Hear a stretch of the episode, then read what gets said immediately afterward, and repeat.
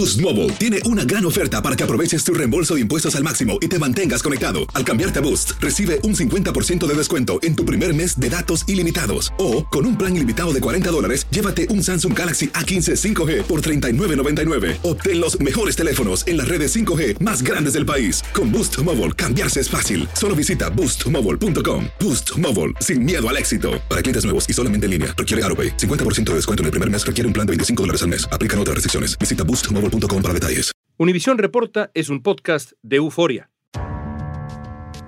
La DEA lanzó el 9 de mayo un nuevo póster con las recompensas ofrecidas para miembros clave del cártel de Sinaloa. La DEA está implementando nuevas tácticas para dar con el paradero de los cabecillas de uno de los más poderosos carteles que opera en varios continentes. Buscan a Rafael Caro Quintero, Ismael El Mayo Zambada, Ismael Mayito Zambada, Alfonso Limón Sánchez, Alfonso Arzate García y a los hijos de Joaquín Guzmán, Iván Archibaldo Guzmán y Jesús Alfredo Guzmán Salazar. Resaltando sus recompensas millonarias a través de afiches, la DEA apuesta por la captura de los capos del cartel de Sinaloa. La DEA lleva persiguiendo al cártel de Sinaloa desde mediados de los años 80 tras el asesinato de uno de sus agentes. La campaña se da cuando habría frustración en el gobierno estadounidense debido a la epidemia por fentanilo, que deja miles de muertes por sobredosis en el país cada año. Se han visto carteles y vallas publicitarias de Se Busca en varias zonas de México, incluso en el puerto de entrada de San Isidro, al sur de San Diego, en el sur de California. A pesar de esfuerzos como este, el cártel de Sinaloa ha seguido creciendo y su negocio también se ha diversificado.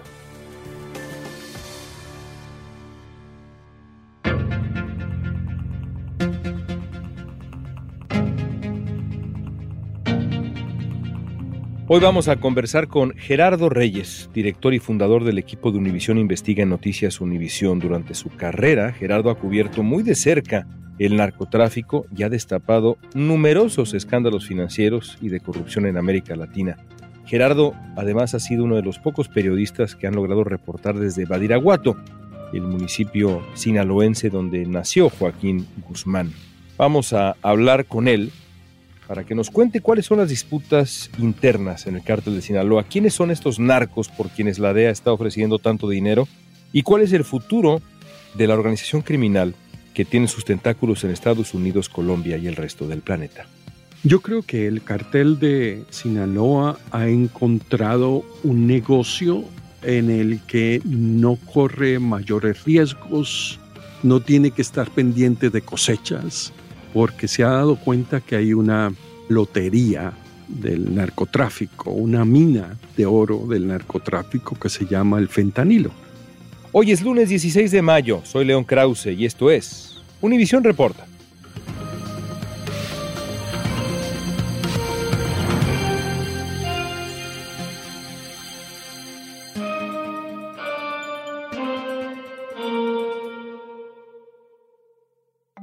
Gerardo, es un privilegio tenerte aquí. Déjame preguntarte, ¿cuándo empezaste a interesarte periodísticamente por las organizaciones criminales, traficantes de drogas? Para mí es muy importante conocer la gente que maneja el poder en nuestra región, en América Latina. Entonces, yo hace unos años me dediqué a hacer biografías de los hombres más poderosos de América Latina.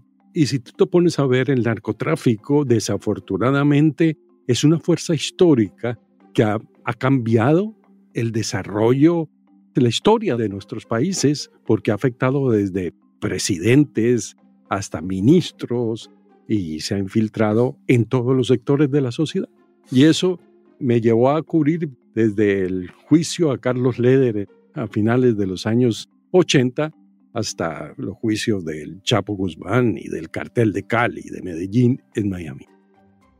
El cártel de Sinaloa fue fundado en 1988 por Joaquín Guzmán, actualmente preso en Estados Unidos, Héctor El Güero Palma, también preso, e Ismael El Mayo Zambada, quien sigue en libertad. Fue uno de los primeros en usar un sistema de túneles para el contrabando de droga mediante la frontera entre México y Estados Unidos y por décadas ha estado involucrado principalmente en el contrabando y distribución de la cocaína colombiana, la marihuana mexicana y la metanfetamina y heroína del sudeste asiático en el mercado de Estados Unidos. En la actualidad, el cártel de Sinaloa tiene presencia en más de 50 países de varios continentes, según reconocen agencias de seguridad de Estados Unidos y del mundo. En la historia de la criminalidad mexicana, ¿qué papel ocupa el cártel de Sinaloa? Pues es un, cártel con una capacidad extraordinaria de mimetizarse, de adaptarse a las limitaciones, que cuenta como jefe a, yo creo que el narcotraficante más antiguo de la historia, que ha estado más activo, que es el Mayo Ismael, el Mayo Zambada. Zambada ha visto desaparecer el cartel de Medellín, el de Cali, el del norte, los Zetas, y ahí está, activo, y ahora con una recompensa la más alta que ofrece el gobierno de Estados Unidos por un narcotraficante, 15 millones de dólares, marcado por un tema que, es el del auge terrible del fentanilo. La historia del cártel de Sinaloa nos lleva evidentemente a la figura emblemática que quizá no es la figura más importante, y a eso voy con la pregunta, ¿quién operó realmente al grupo de Sinaloa durante tanto tiempo? ¿Joaquín Guzmán? No, yo creo que fue una cuestión compartida entre Zambada y Joaquín El Chapo Guzmán y una, digamos que los legendarios, los históricos narcotraficantes que salieron de Sinaloa por esta campaña que hubo de destrucción de cultivos y se concentraron alrededor de la figura de El Mayo Zambada. Ismael El Mayo Zambada, por quien ofrecen 15 millones de dólares, sería el líder del cartel y nunca habría sido arrestado. Es más astuto que Chapo Guzmán porque nunca sale de la Sierra Madres. Él nunca llega a las ciudades. Es el enlace más importante, más importante con el cartel de Sinaloa, de lo que aquí se denominan las FARC. Es curioso, cuando el Chapo Guzmán fue llevado a juicio, sus abogados defensores trataron de decir que él no era un hombre poderoso, que lo habían hecho famoso los medios de comunicación. El equipo de abogados de El Chapo Guzmán estaban apelando, diciendo de que habían presentado una apelación contra la condena que impuso al narcotraficante en el 2019 porque los miembros del jurado habían leído artículos de la prensa que provocaron el prejuicio hacia Guzmán. Una defensa que desde el primer día que nosotros estuvimos ahí nos dimos cuenta que no iba a tener ningún éxito, pero en realidad era una dinámica de complementación entre un hombre menos visceral, que es eh, este el Mayo Zambada, frente a un hombre más impulsivo y más micromanager, o sea, que estaba sobre los detalles del negocio como era el Chapo Guzmán. Joaquín El Chapo Guzmán recibió sentencia de cadena perpetua más 30 años de prisión. Ismael El Mayo Zambada durante décadas fue la mano derecha de Joaquín Guzmán.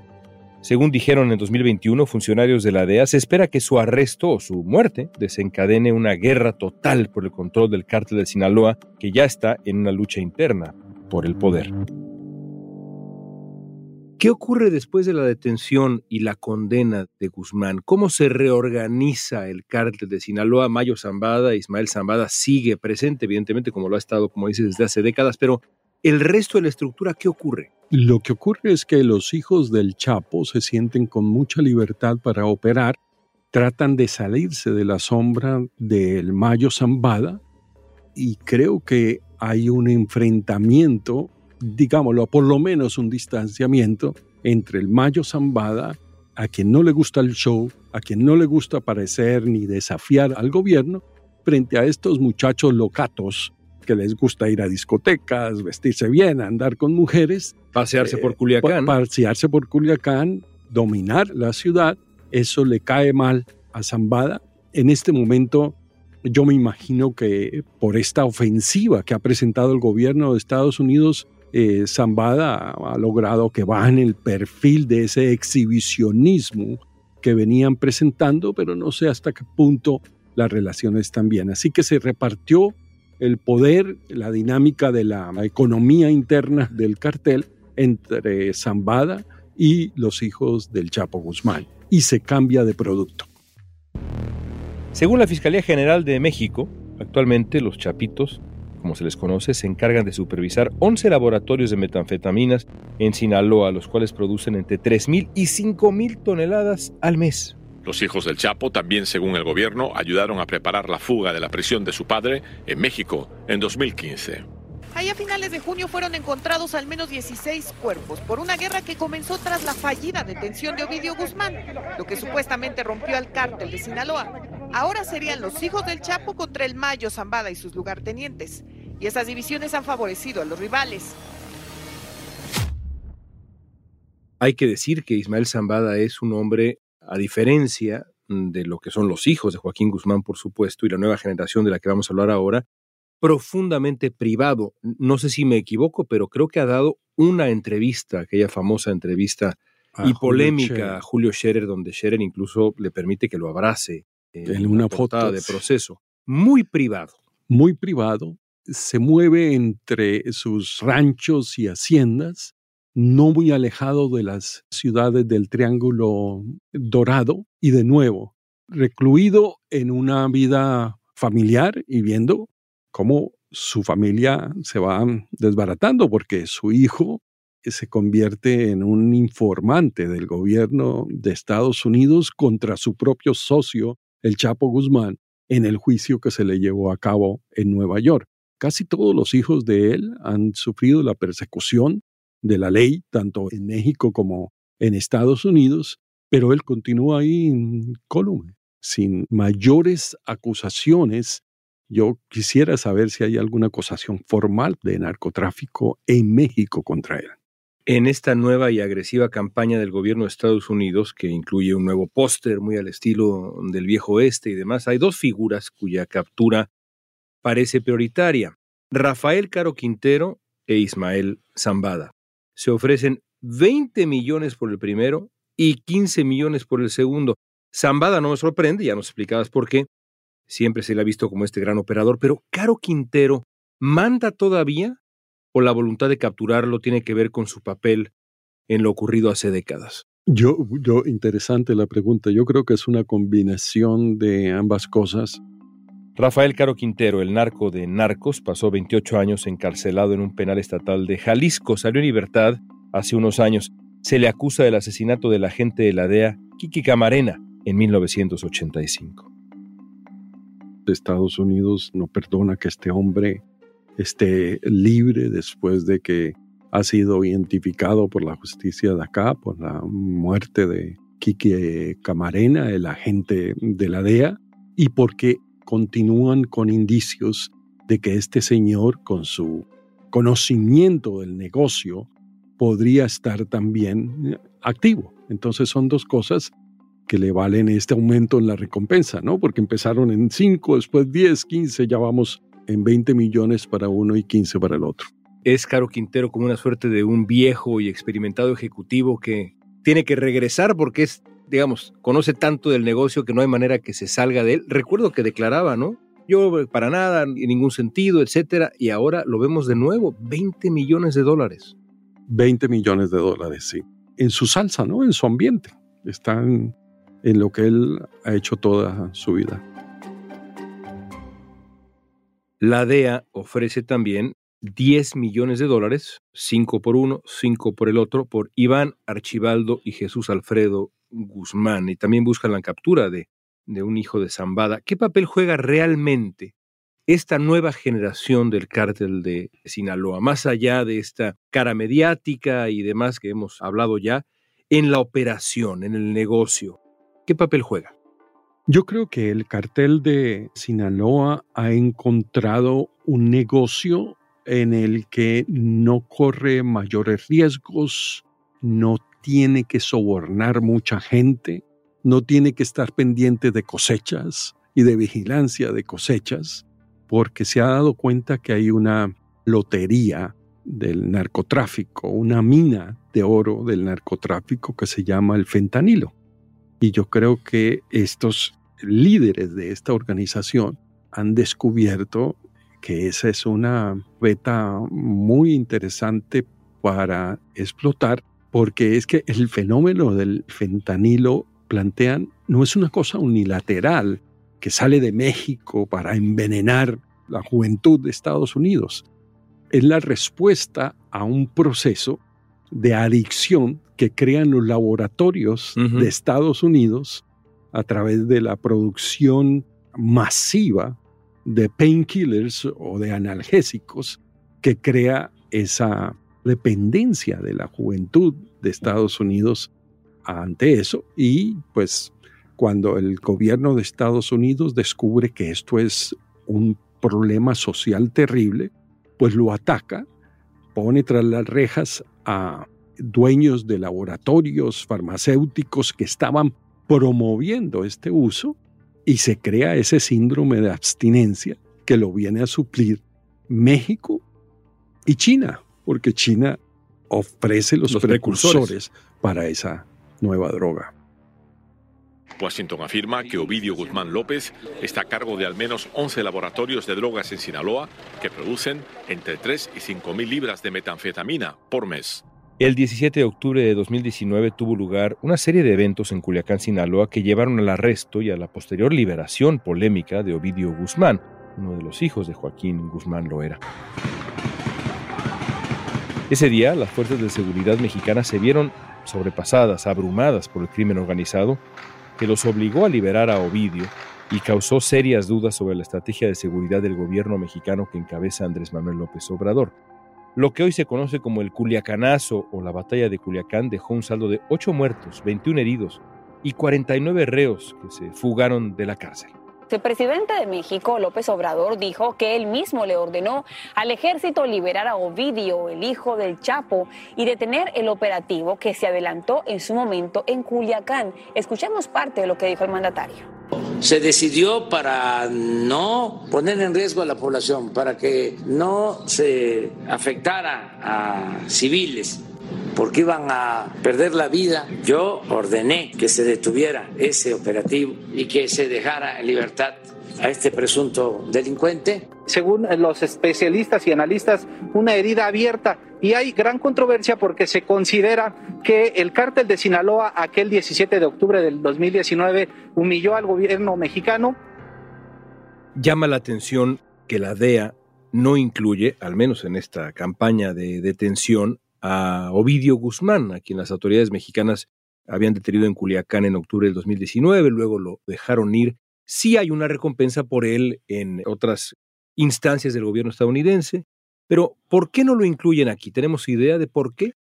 No, buena pregunta. No sé por qué no está incluido o si están pensando en que se ha marginado después de este episodio, pero generalmente la justicia de Estados Unidos no le importa lo que ha pasado en los últimos años, sino lo que arrastra el acusado. Así que por ahora no tengo ni idea de por qué han omitido ese nombre en ese cartel. Bueno, hablemos un poco del futuro. Has mencionado al fentanilo, ya dabas un diagnóstico. ¿Es la apuesta del cártel de Sinaloa ahora, no solamente de ellos, sino del narcotráfico mexicano en general, es la apuesta el fentanilo? Sí, en este momento yo creo que es su mayor capital por lo que te decías, barato producirlo, se puede mimetizar en unas pastillas y ahí viene el peligro, que se mezcla, que tienen la apariencia de estos analgésicos, oxicotín, y que la gente se lo toma acá sin saber que eso está hecho por allá en un laboratorio en la sierra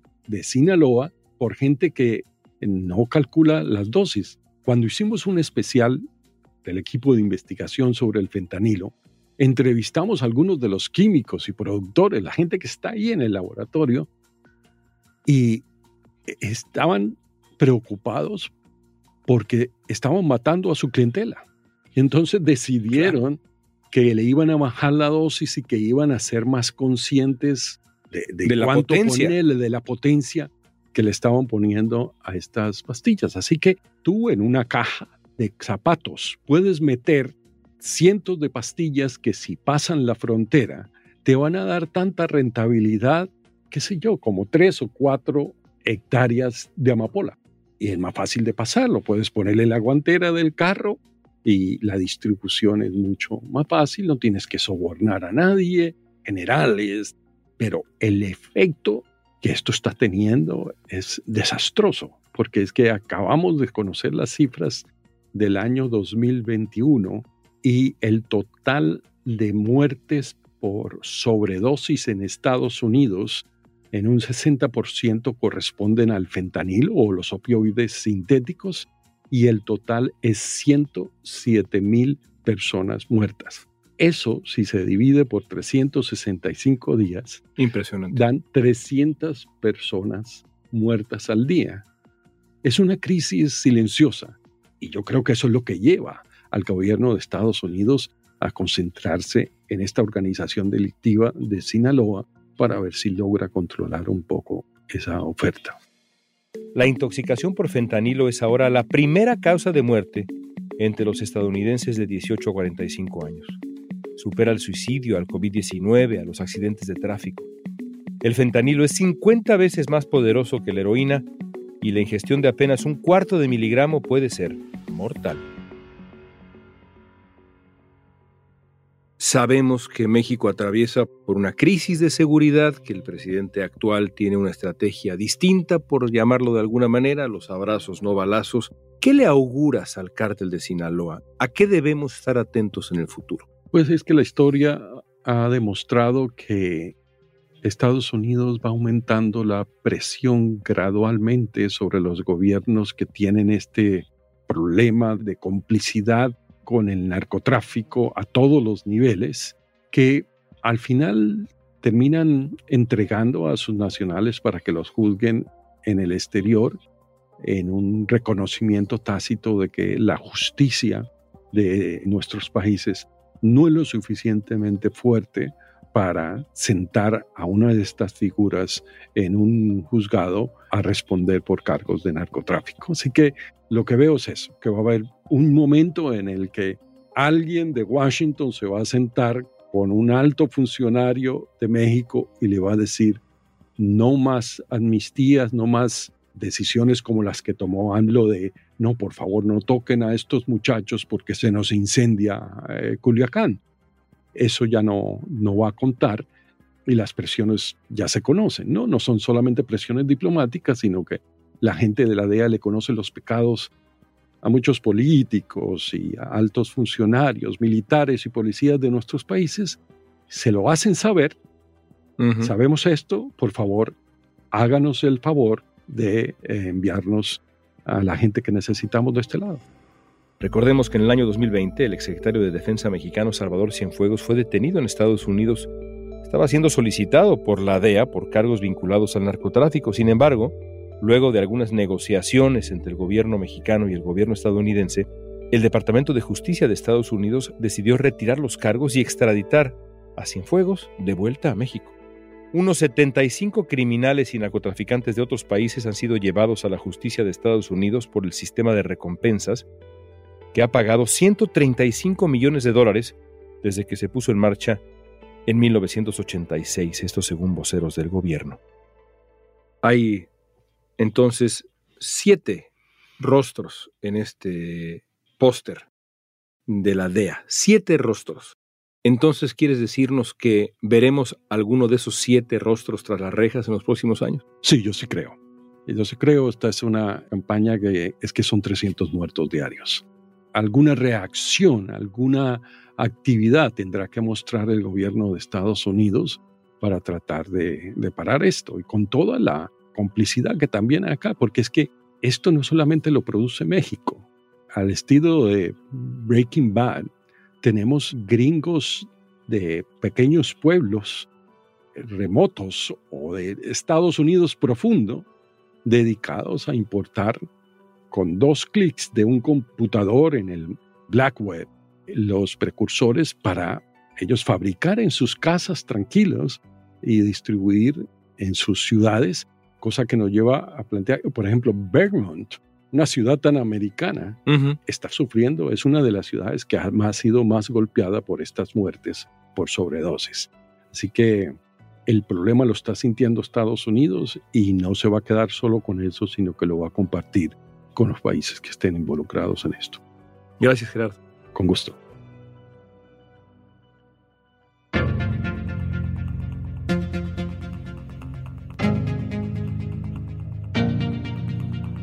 Esta pregunta es para ti.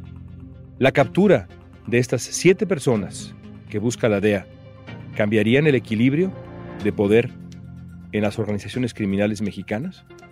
Usa la etiqueta Univisión Reporta en redes sociales y danos tu opinión en Facebook, Instagram, Twitter o TikTok. Si te gustó este episodio, síguenos y compártelo con otros.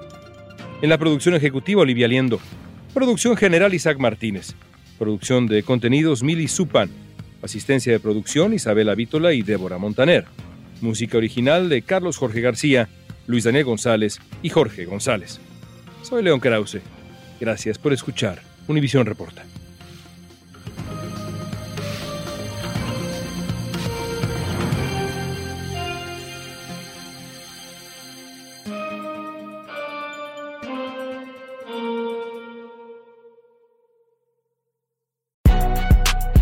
No sabes que el Spicy McCrispy tiene Spicy Pepper Sauce en el pan de arriba y en el pan de abajo, ¿qué sabes tú de la vida?